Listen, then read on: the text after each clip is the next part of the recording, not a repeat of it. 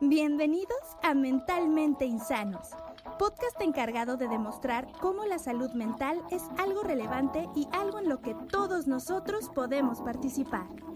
El día de hoy te presentamos Soy Triple B, bipolar, bisexual y bien inútil. Hola amigos y amigas. Increíblemente ya es el episodio número 5, así que pues les damos la bienvenida a este nuevo tema. El tema del que hablaremos hoy es una enfermedad bastante desconocida, pero que muchas personas tienen. Se llama bi. Oh, ya sé, ya sé, espera, espera, espera, no sé. Se llama bisexualidad, ¿no? Ah, no. Está súper mal. En primer lugar, la bisexualidad es una orientación sexual, nada que ver con lo que estamos hablando. Para continuar, hablaremos de la bipolaridad antes mal llamado depresión maníaca. Ay, me hubieras dicho, mis amistades son bien bipolares, luego están tranquilos y luego se enojan. Eh, bueno, eso es una oración un poco nefasta y no tiene nada que ver una cosa con la otra. Exacto, o sea, casi me da un infarto con tu comentario, Karen. Este trastorno causa cambios de ánimo extremos. Según el DSM5, la persona tiene picos, entre comillas, plenos. Es decir, hay episodios de bajos donde puedes tener poca energía o momentos depresivos y puede durar días o en casos extremos meses.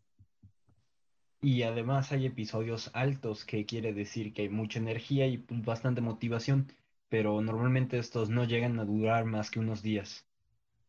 ¿Y esto significa que eso, e, e, ellos no controlan sus emociones?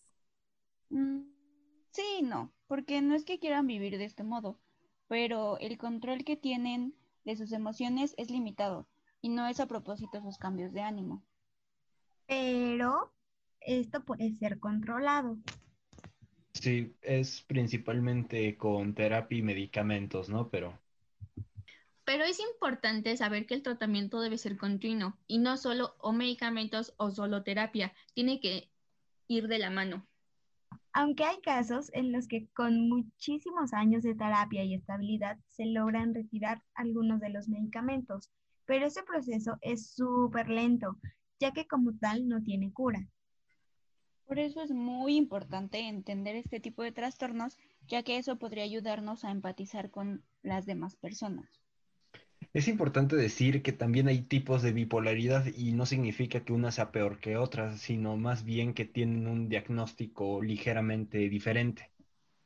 No, pero pues si no me dicen los síntomas, todos los adolescentes somos bipolares, ¿eh?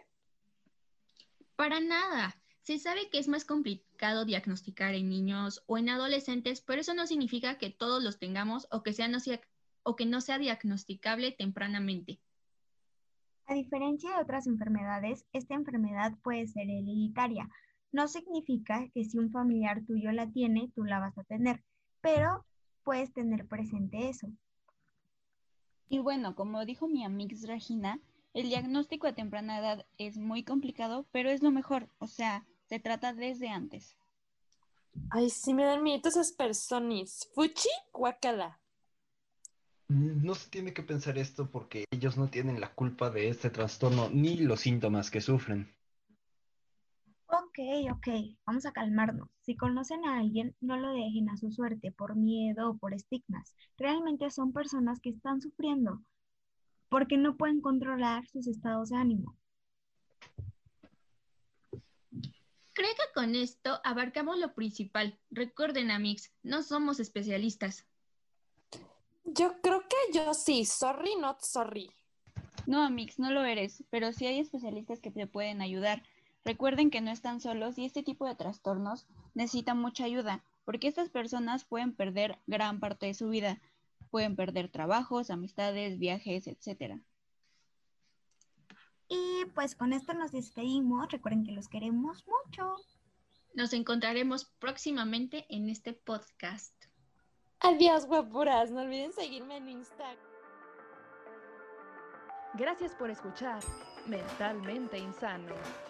Si te gustó este episodio, no dudes en revisar los otros que tenemos para ti en este mismo podcast.